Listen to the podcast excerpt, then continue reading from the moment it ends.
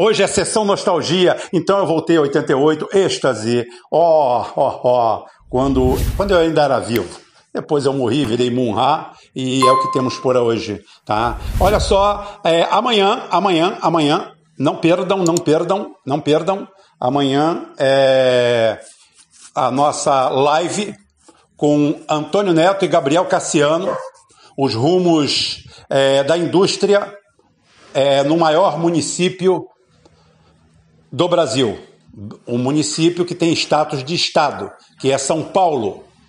Pretendemos fazer alguma coisa com o estado do Rio também e, quem sabe, outros centros. Então, amanhã a nossa live muito interessante com Gabriel Cassiano e Antônio Neto, que a gente não esconde, que é a nossa preferência, o PDT é, em São Paulo, como eu falo. Críticas aqui são críticas, nós vamos continuar criticando os personagens. Se eu tiver que criticar o Gabriel Cassiano, eu vou criticar. Se eu tiver que criticar o Antônio Neto, eu vou criticar, como eu critico o Ciro e como as minhas escolhas sempre são o que eu acho que há de melhor no momento naquele local, naquela localidade, porque política a gente não pode simplesmente virar as costas. a, pior covardia que existe é um voto em branco, é um voto nulo, porque esse é um voto que automaticamente vai para o pior de todos. O pior de todos os candidatos é que fica com esse voto. Mas isso a gente explica um pouquinho mais aqui na frente, tá bom? Eu só queria dar esse, esse, esse papo aqui dessa sessão nostalgia. Vamos lá, gente, conversa ao pé do rádio mesmo. É isso aí, gente. Terça-feira, programinha de rádio, preparando agora a nossa live para amanhã. Vamos trazer Antônio Neto, candidato a vice-prefeito de São Paulo, provavelmente, virtualmente, a chapa com Márcio França, chapa vencedora, e Gabriel Cassiano.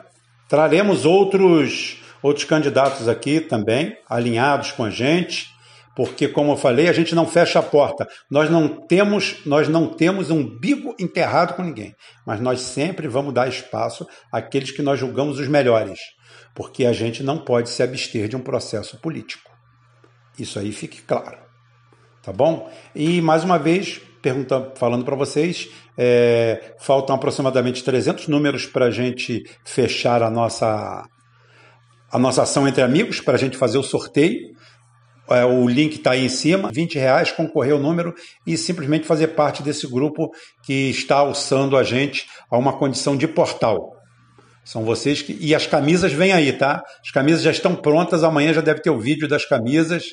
Tá? Já fizemos as camisas. O nosso amigo Vicentino tomou conta disso, segurou a onda, botou para frente. Parabéns, obrigado, Vicentino. E aí, condolências aí pelo seu gatinho é, que você perdeu. É, para muitos é um gatinho, né? Porque para os outros sempre é assim. A dor dos outros sempre é diferente da nossa. É, não é o gatinho, não é nada. Nosso amigo teve um gato assassinado por alguém que não tem coração, que deu veneno para um pobre animal. Animal que a única coisa que ele pode tirar de você é comida, mais nada. Nada. E as pessoas aqui ainda têm o hábito animalesco de envenenar animais domésticos por causa de uma sardinha, por causa de um pedaço de carne, por causa de um pedaço de qualquer coisa, por causa de comida. Porque animal não rouba joias, animal não rouba dinheiro, animal não rouba bens, animal não te leva a tua televisão, não leva o teu carro, não leva nada seu. Nem botar chifre em você ele bota. Então, animal é você que faz isso. Você merecia um pelotão de fuzilamento. Porque quem mata um animal mata um ser vivo. Quem mata um ser vivo mata qualquer um. Então é isso aí.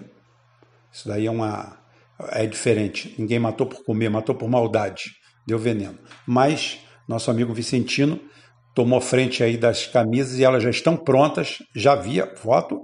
Amanhã nós vamos ter a filmagem dela e a gente já vai colocar à venda imediatamente, tá? Acho que são dois modelos agora que vão sair. E dito isto, gente, eu vou fazer uma coisa que eu não faço há bastante tempo, que é dar uma olhada. Sessão Maguila ainda não me passaram. Se tivesse me passado, eu passaria aqui hoje já teria tempo. Mas não. Preparando essa live de amanhã, tentando falar sobre o impacto, o impacto e o que uma prefeitura pode fazer para ajudar a recuperar a indústria. E nada melhor do que isso que candidatos pedetistas para fazerem isso. Candidatos trabalhistas que realmente tem compromisso com isso, compromisso com o sindicato, com a industrialização, com o trabalho, com o nacionalismo.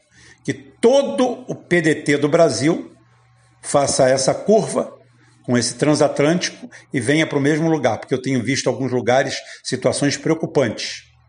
Tá? Preocupantes, inclusive para o capitão mor da embarcação, que é o Ciro. Hora, hora de voltar, hora de fazer um meia-culpa, hora de embicar, embicar o navio no lugar certo. Então é isso daí a nossa live. E agora eu vou fazer uma coisa que eu não faço, que é comentar o vídeo de ontem. Eu comento assim ao passar, mas o vídeo de ontem foi muito interessante. Foi muito interessante, instigante, e eu quero voltar nele hoje. E depois no final eu tenho um fechamento é, um pouco mais contundente. Mas sim, sim. É, Lula e Ciro, sim, se agacharam, como todas as forças políticas do Brasil, com medo da mídia atlantista, com medo das ONGs, com medo de tudo, se agacha diante desse problema. O Brasil está para. Existe um projeto é, entre os militares, principalmente, são entusiastas de criar aí uma grande ferrovia no, no norte do país, como eu já falei, não tem o um mapa dela, e ocorre que as ONGs já estão se arvorando em proteção à mata, em proteção a isso, em proteção àquilo, em proteção ao nosso desenvolvimento. Ora, voltem para a Suécia, voltem para a Escandinávia, voltem para seus países de origem e vão se meter lá. Aqui nós já temos uma lei ambiental de primeiríssima ordem. Excelente. A gente precisa apenas que se cumpra. E por, por, por, por mais surreal que possa parecer, é cumprido sim inclusive nas cidades. Você aqui para cortar uma árvore, você tem que chamar a defesa civil, você tem que chamar um monte de órgãos. Não é assim, não. Você tem quatro ou cinco árvores no seu quintal, você não pode passar o serrote nelas, não. Então o Brasil tem um controle muito grande sobre isso, muito maior do que a Europa, com todos os nossos problemas. O maior do mundo. Perto da gente, só a Rússia. 60% da nossa cobertura natural, é, vegetal, ainda é natural. Ó, oh, é 60%. Então, por favor, sem churumelas, sem papinho. Os Estados Unidos é 35%, o Grande Canadá 35%, o país de gente super desenvolvida que é capaz de ter uma província como Alberta, explorando petróleo a céu aberto, uma mina que parece simplesmente um cenário de ficção científica, um filme apocalíptico. Vejam, procurem imagens sobre Alberta no Canadá e vejam o que, que aquilo parece. No Brasil nós não temos nada parecido com aquilo. Nada, nada, nada, nada. Aonde nós temos, aonde nós precisávamos mesmo era, era de ONGs para cuidar do rio Tietê, de poluição da Baía de Guanabara, mas está todo mundo lá no norte do país, né? Todo mundo na Amazônia, onde já está bem protegido. Está bem protegido. Tem sistema de vigilância aérea, tem tudo, mas aqui ninguém vem, vem, vem salvar o rio Tietê. Ninguém vem salvar a Baía de Guanabara. Ninguém vem salvar. Não tem ONG nenhuma internacional da Suécia, da Dinamarca, da Escandinávia inteira, da Alemanha, procurando defender a Lagoa Rodrigo de Freitas. As praias cariocas. Não, não, não. Todo mundo quer defender a Amazônia. O semiárido nordestino. O povo miserável do semiárido, jogado lá, perdido. Quem tá, quem vai? Ninguém vai. Se o governo, se o Estado não for lá, de forma precária como for, ninguém vai lá. Né? Então, é, hoje eu faço aqui uns comentários sobre comentários que aconteceram. É, vou fazer essa apanhada aqui. O Tiago Rego fala que meus vídeos não estão inspirados como antes, porque eu estou dizendo que as análises. Ele está dizendo que as análises não estão ruins, mas falta o vigor diante. Tiago, deixa eu te falar uma coisa, Tiago. Existe uma coisa chamada veemência do momento. É, é você atuar da forma que o momento é, é, necessita. Tá? Nós não estou não tô precisando estufar a veia do pescoço. Eu tenho que aclarar as coisas. Eu tenho que colocar os pingos nos is. Então, tem uma hora que você recua. Isso não tem nada a ver com meus problemas pessoais. Eu nunca misturei meus problemas pessoais, nem o meu cansaço com isso aqui. Eu não tenho cansaço. Eu faço isso aqui porque eu gosto. Eu já falei que a hora que eu não gostar, eu paro.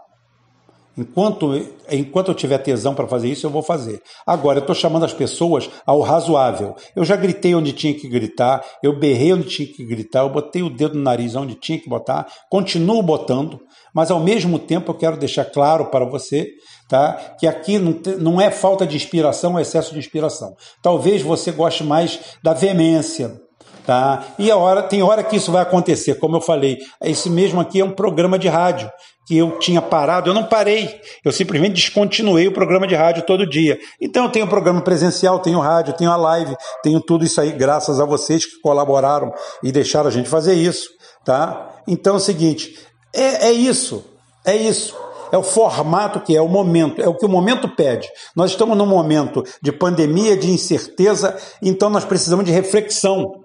E não de eu tacar fogo nos outros. Vambora, vambora. Não, nada disso. Nada disso. Nós precisamos de outra coisa. Né? E teve outro aqui que apagou o comentário. Apagou o comentário porque ele disse que eu não entendia nada é, de meio ambiente. Né? Ele disse que eu não entendia nada de meio ambiente e ele, infelizmente, não guardei o nome. Ele veio aqui usando como argumento tudo que você lê no 247, tudo que você lê nessas, nesses canaizinhos da New Left, tá, para tentar argumentar para mim. E eu falo para você o seguinte, cara, eu fui gestor de SMS em três unidades marítimas, segurança, meio ambiente e saúde. O nosso controle é maior do que o controle do CONAMA, que é o Conselho Nacional de Meio Ambiente. Nós sempre fizemos um controle, por exemplo, é, eu acho que o derramamento máximo de óleo permitido na época pelo Conselho Nacional de Meio Ambiente era de 1 a 5 ppm. ppm é partícula por milhão ou uma partícula em um milhão de partículas poderia ser de óleo, ou até cinco partículas. Até aí era considerado controlado. A Petrobras, através do SMS, criou que a cota era zero. Ou seja, nós colocamos o sarrafo mais alto do que a lei mandava. A lei nossa já era a mais restritiva do mundo e nós colocamos mais em cima. Então, é, por favor, quando você vê alguém falando, é, não fica repetindo mantrazinhos, não. E é o seguinte: se informe o que, que a pessoa sabe ou não sabe. Então é o seguinte, como gestor de SMS, eu cuidava de tudo isso aí. Cuidei a bordo, cuidei em terra, tá bom? Então não fala bobagem não, porque eu sei muito bem do que, que eu estou falando. Eu não gosto muito de abordar esse assunto ecologia, porque é um assunto chato. Eu gosto da política, do dinamismo da política. Mas eu tive que vir aqui fazer isso aqui em socorro até ao nosso Aldo Rebelo, que dentro da esquerda sempre, ou do campo progressista, ou da oposição, sempre vai ficar sozinho, porque ele não repete os mantras das ONGs patrocinadas pelo primeiro mundo, pelo George Soros, que querem que a gente se desgrace, se ferre e cuide da floresta para eles. Quer que eu cuide da floresta? Manda dinheiro. Manda um carroção de dinheiro, que aí a gente cuida da floresta, tá? Aí a gente pode cuidar da floresta à vontade. O Alexandre Brito disse que eu tinha que me informar melhor sobre a atuação de Ciro, que, eles, que eu estou mal informado. Não estou mal informado, não, Alexandre. Não estou, não. Estou, não. O Ciro simplesmente se esquivou do problema. O fato dele ter abordado ao passando uma vez ou duas não tem nada a ver com isso ser uma pauta prioritária. Estou falando pauta prioritária, tá? Pauta prioritária ali na frente de tudo, na frente da, de tudo é assim.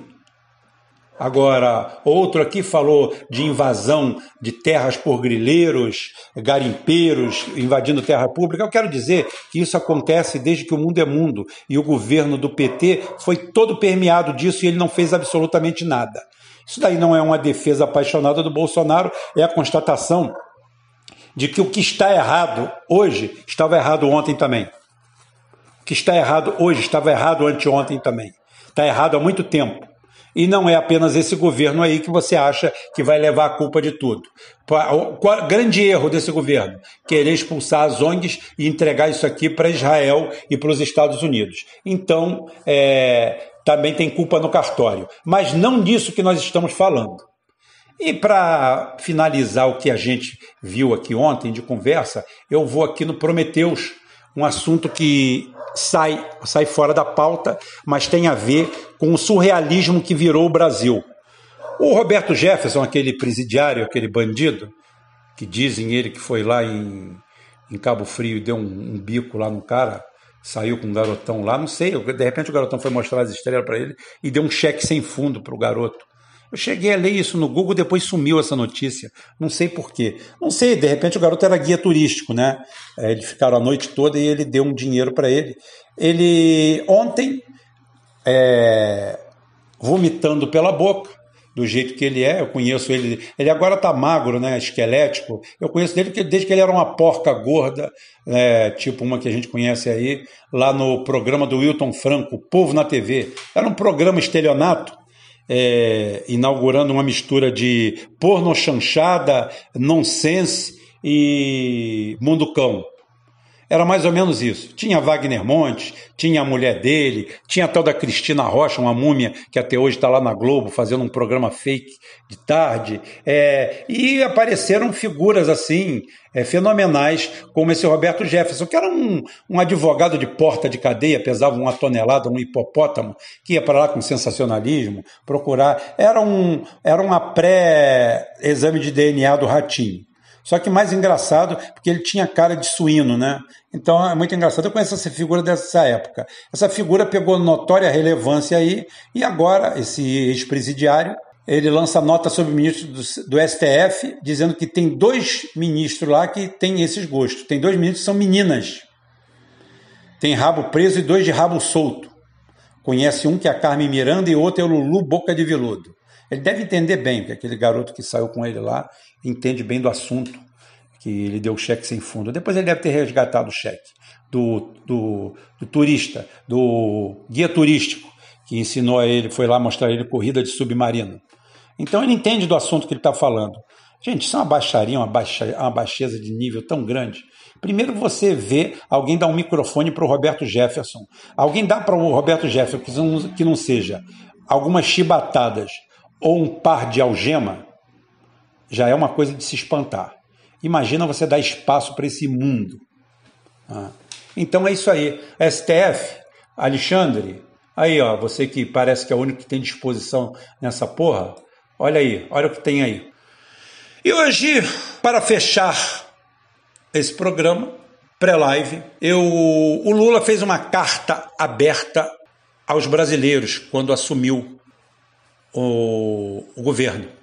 Era uma carta um tanto quanto apócrifa, aonde ele acenava para os poderes econômicos do Brasil que ficassem tranquilo que ele não mexeria com eles e até salvaguardaria seus direitos. Dito e feito. Não precisava ser conivente com crime, com nada, com nada disso.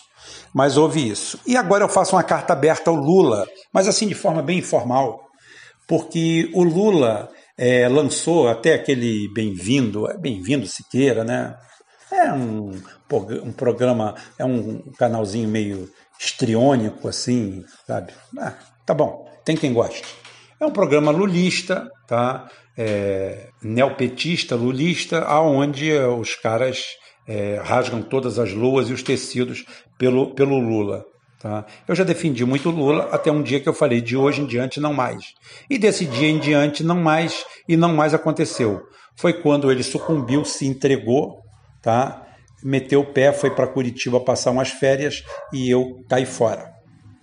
Desde antes, desde o, desde o julgamento no, S, no TRF4, eu já tinha abdicado disso aí. Mas teve um lampejo assim, com ele achando que ia resistir lá à pantomima do Moro, mas ele não resistiu, foi embora e para mim o Lula morreu ali. Mas é o seguinte, o Lula é, lançou aí, fez uma entrevista dizendo que os Estados Unidos estavam por trás do golpe, da prisão dele e da eleição do Bolsonaro. Ou seja, o nosso amigo Lula se especializou em profetizar o passado. Ele profetiza o passado.